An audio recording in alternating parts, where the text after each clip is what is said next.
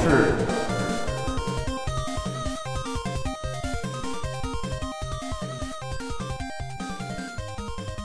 第二十一期，同志。本节目由主播就这意思于二零一四年八月一日在天津为您录制。大家好，新的一期的九的完美桌游教室又和大家见面了。本期的话题是同志。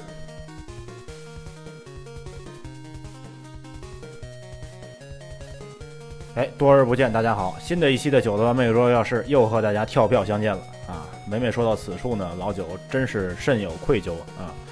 由于近日呢工作比较繁忙啊，所以这个业余时间呢压缩的比较严重，节目的更新呢，所以就放的比较慢啊。微信平台上呢也很少有消息向大家啊披露，所以呢啊在此向大家道个歉吧。本期的话题呢，我们选择叫同志啊。但是并不是你想的那个同志啊，嗯，想多的同学可以去面壁了。同呢，就是上面一个人，下面一个工啊，这个同。志呢，就是放置的志。对了，这期节目呢，我们就是来漫谈一下工人放置游戏的方方面面啊，一个大家熟悉的不能再熟悉的游戏机制。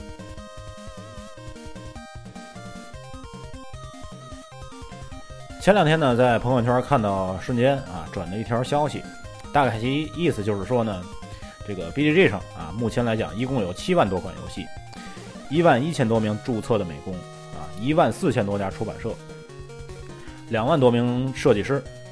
但是呢，实际上 BGG 上所记录的这个游戏机制只有五十一种，所以呢，我们在玩很多游戏的时候啊，都有一种似曾相识的感觉。而在这五十一种机制当中啊，工人放置绝对算是一个名声最大的一个分支了。就目前来看呢，BGG 上给出的工人放置机制的游戏一共有呃七百三十七个啊，也不算很多。与 BGG 上庞大的啊七万一千五百二十四个游戏相比呢，也只有百分之一左右的这个比例。尽管啊工人放置机制在 BGG 的总体比重比较小，但是就 BGG 的啊 Top One Hundred，也就是前一百名来看，这个比重还是挺大的。其中呢，根据 BGG 的这个数据来看啊。涉及到工人放置机制的游戏一共有十九款，从排名最高的农场主到第九十七名的这个地城领主啊，一共有十九款游戏。中间呢很多我就不一一念了啊，有兴趣的同学呢可以去查一下。这个比例呢高达约百分之二十，所以说相对起其他机制来说，工人放置这种机制它的精品率还是比较高的。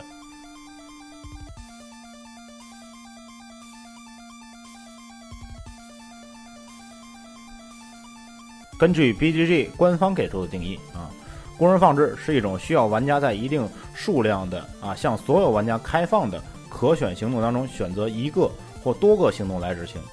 在一个固定的轮次当中，所有玩家都需要逐次的选择一个行动，直到所有玩家都将自己一定数量的机会选择完毕，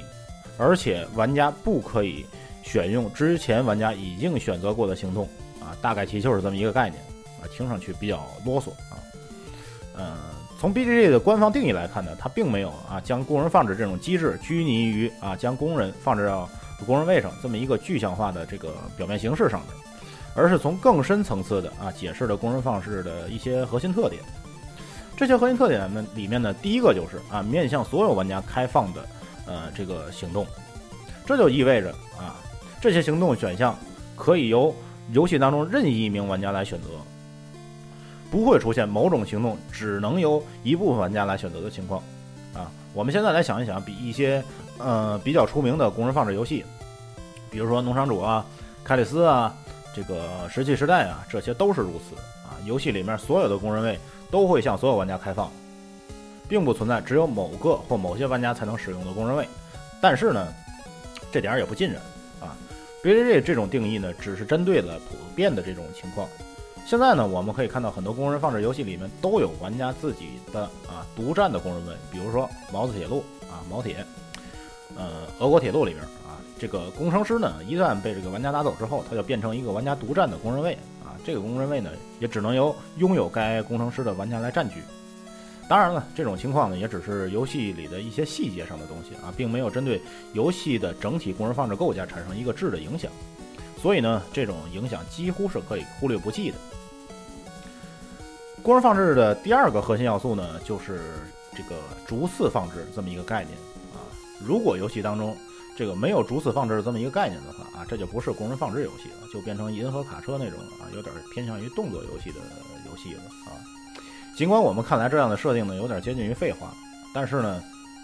就是因为啊行动次序的产生，才让工人放置游戏的游戏呢，比起其他机制的游戏来说呢，顺位显得更加的重要。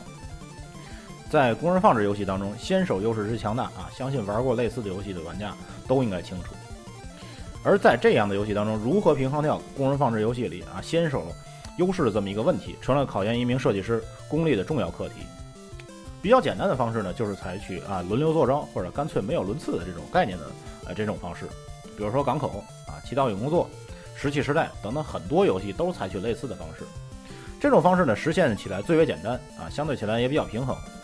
但是呢，给人的感觉呢，就是比较平淡了啊。对于先手这个重要的策略点上来说呢，能操作和博弈的空间呢也有点小，所以说这个游戏体验也并不是太好。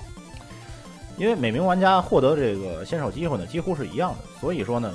游戏对于先手玩家的这种限制的上面呢也没下太大的功夫啊，很多只是在起始资源上有一些区别而已。而比这种稍微高级一点的方式呢，就是通过一种啊。固定的夺先手的工人位来确定先手玩家，最明显的例子就是农场主了啊。还有一个例子呢，就是卓尔金利啊，也就是我们经常说的这个玛雅。所以说这种方式呢，啊，比上面那种方式稍微高级了这么一点啊，但是给人的感觉呢还是有些平淡。尽管赋予了争夺先手这项行动一些博弈的空间，但是玩家需要思考的这个深度呢还是有限的啊。在这种模式下边，设计师通过让玩家用一个行动或者一个说一个弱化的行动的代价来换取先手，也是可以接受的啊。而第三种方式呢，比起前两者来讲啊，更高明了一些。我称它为啊这种达成式的先手获得方式。它并没有啊采取像我们之前说的那种直接获得先手的方式啊来确定先手的玩家，而是通过达成某种条件来确定谁能获得先手，从而呢对先手玩家加以限制。换句话来说啊，这种方式与其说是对先手玩家的限制，不如说是对落后玩家的一种补偿。因为玩家拿到先手所达成的条件呢，往往是放在落后玩家那里的。比如说工人放置里的经典啊，凯里斯，他就规定了第一个放弃的行动的人啊，去获得先手，给那些亏行动的玩家呢一定的补偿啊。再比如说。在国王堡里头啊，他就规定了这种建筑最少的玩家获得先手，所以呢，他依旧是啊以这种方式给那些落后的玩家一定的补偿，不至于呢让落后玩家根本就没有赶超的机会。而这些呢，就是工人放置里啊轮次的重要性。工人放置第三个核心的特点呢，就是这种排他性啊最重要的一个特点。我觉得啊，这才是工人放置里的最重要的表现形式，也是游戏当中卡位的真正原因。啊一个工人位放上去的一名玩家的工人，其他玩家就不可以在此工人位上再放置工人，这才是工人放置的精髓啊，也是工人放置类游戏啊这个玩家间互动的重要来源。让玩家们啊不仅仅要想着自己努力的方向，还要刻意留意其他的这个玩家的走向。其实呢，关于这个特点呢，绝大部分的工人放置游戏呢都有体现啊，在这个点儿上我就不举例子一一说了。但是说一点题外话，就是我们所平常说的这个工人放置游戏呢，只是一种具象的表现形式而已啊。真真正的这种排他性的这种特点呢，往往在很多不是工人放置机制的游戏里都可以体现出来。比如说啊，《神秘大地》里的这个公用魔力行动的选择啊，再比如说这个铜板里啊建造运河或者铁路这种选择啊，再比如说这个佛罗伦萨里头拍卖种类的这种选择等等等等。这些都具有排他性的体现，但是他们却不是工人放置游戏。所以说，很多游戏机制归结到根儿上啊，都是有相通的地方。而这些相通之处呢，就是建立在回合顺位基础上的卡位行动。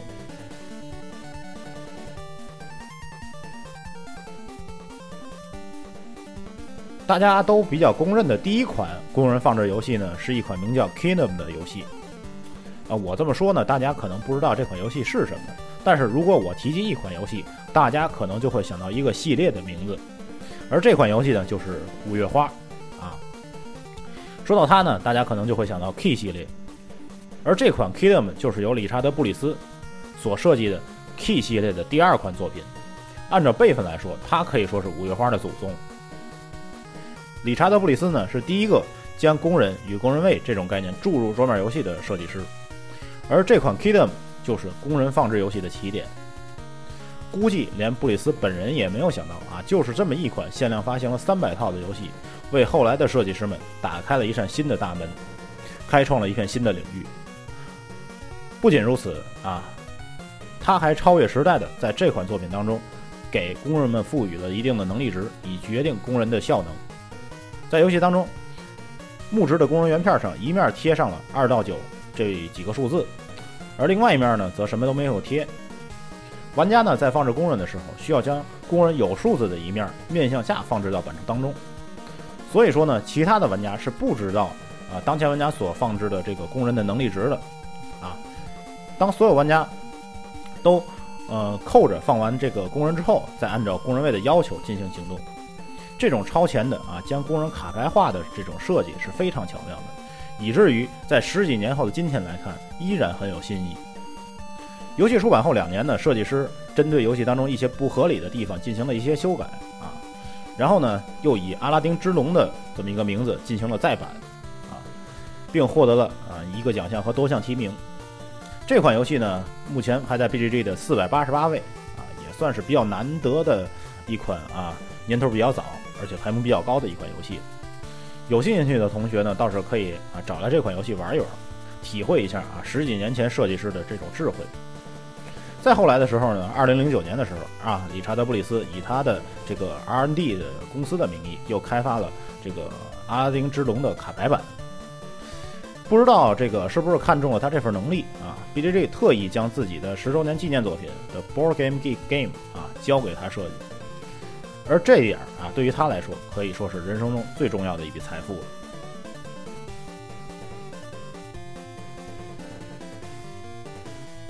在经历了 Kingdom 的开天辟地之后呢，这个工人放置类游戏呢也寂静了一段时间，直到2005年的时候啊，一款大家熟知的作品的出现，才让人们真正认识到了工人放置类游戏的魅力所在。而这款游戏的作品呢，就是我们所熟知的凯律斯啊，一款近乎于零随机性的游戏，它以它独特的韵味征服了许多人。而在这里说不到了凯里斯呢，我就斗胆的啊向大家介绍一下我对工人放置类游戏的一个简单的分类方法。其实这种分类方法呢，每个人都有自己的准则啊，在这里呢，我只说一种我认为比较有特点的分类方式，就是按照结算方式来进行分类。我将工人放置类游戏呢分为啊同步工人放置类游戏和异步工人放置类游戏啊，当然这名字也是我自己起的了啊，各位听个乐呵就得了。所谓同步的工人放置类游戏呢，就是指工人放置到工人位之后，立刻启动工人位的效果。这种呢，就是很常见的工人放置结算方式，常见于大部分的工人放置游戏里面。比如说啊，农场主、港口、洗澡与工作、洞穴农夫啊，吴老师这几款作品里边，还有石器时代、毛子铁路啊、曼哈顿计划等等等等。这种结算方式呢，相对比较简单啊，所见即所得。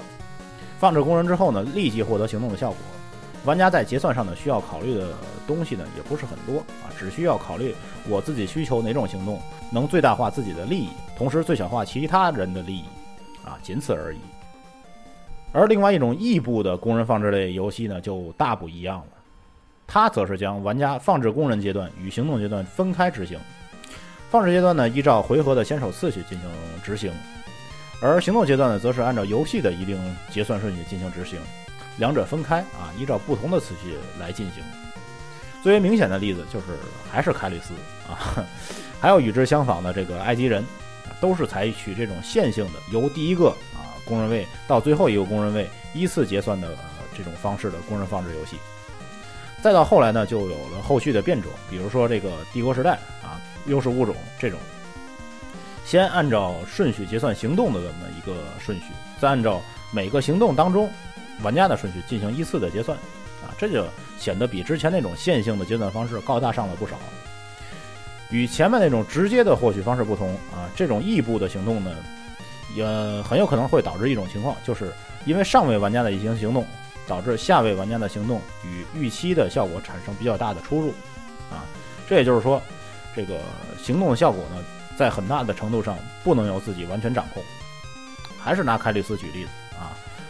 上位的玩家如果移动了市长的话，很有可能末位的玩家就会被坑啊，工人就白放了。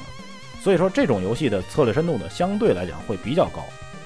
玩家需要考虑和博弈的内容啊，不仅仅是呃如何获得自己所需这么简单，而且还是要考虑如何保护自己的行动效率啊，这么一层呃策略深度在里面。整个游戏当中啊，玩家几乎感觉到就是受制于其他玩家。但是也正因如此啊，这些游戏才形成了一个比较完善的制约机制啊，让游戏的体验更加的良好。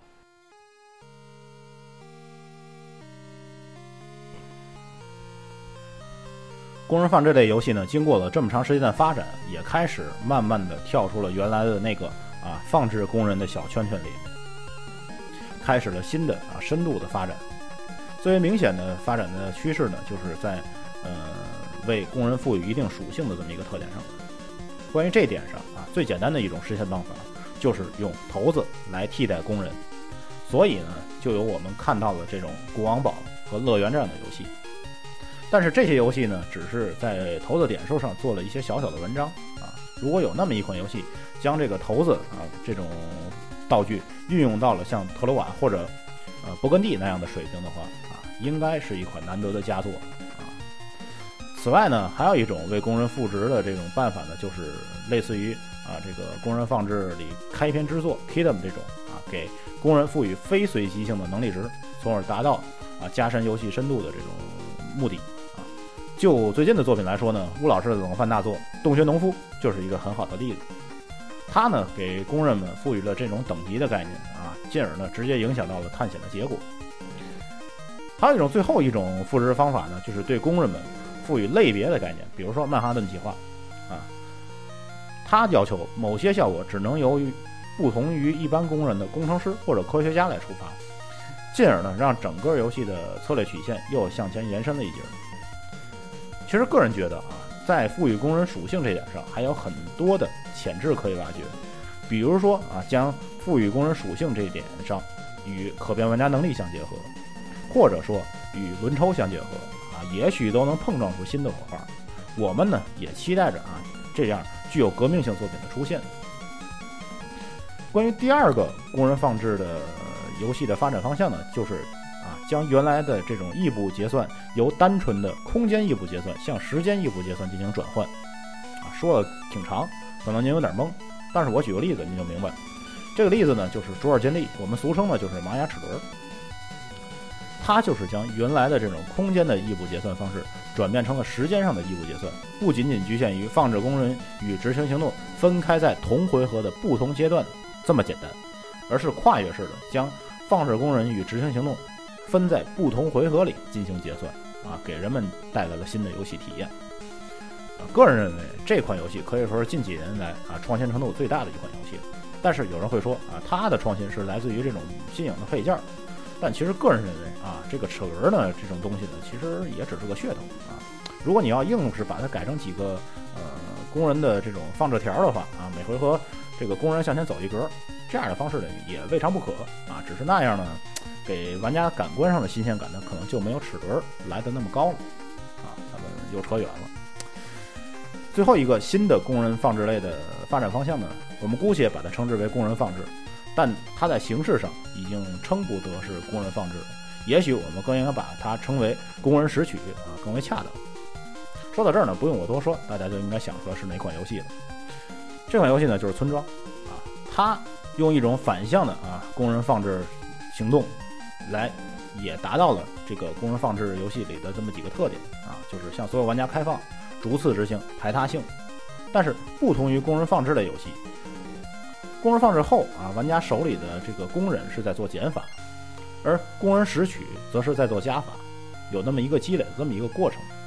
而积累下来的这些东西啊，在村庄这款游戏里，具体表现就是那些各色的小方块块，给了设计师做文章的空间啊，赋予的这些小方块，在那些工人放置类游戏里工人没有的使命，让这款游戏的体验与众不同。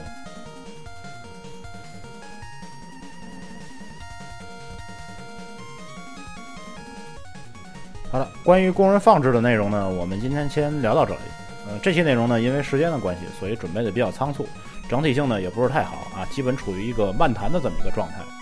我们聊聊工人放置的一些特点啊、历史，还有一些发展的这么一些情况，希望对各类听众啊，不管您是小白玩家，还是立志于宏图大志的野生设计师，都能有所帮助。如果您呢有任何疑问或者想法，都可以通过我们后面提到的方式和我沟通。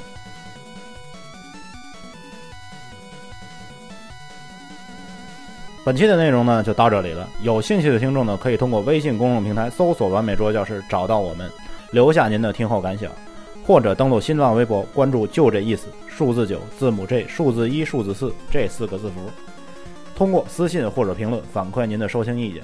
您也可以通过荔枝 FM 和喜马拉雅的官方应用程序给我们留言。iOS 用户更可以通过登录 Podcast 搜索“完美桌教室”来订阅我们的节目，并给予评分。您的意见就是我们前进的动力。节目最后呢，我们还是在一首歌曲声中结束本期的节目，而这首歌呢就叫做 Y O U U 啊。当然了，有很多叫 U 的歌啊，这次放的是呢出自于三大同人之一的这个《秋蝉鸣泣之时》的主题曲 U 啊。好了，感谢各位的收听，我们下期再见。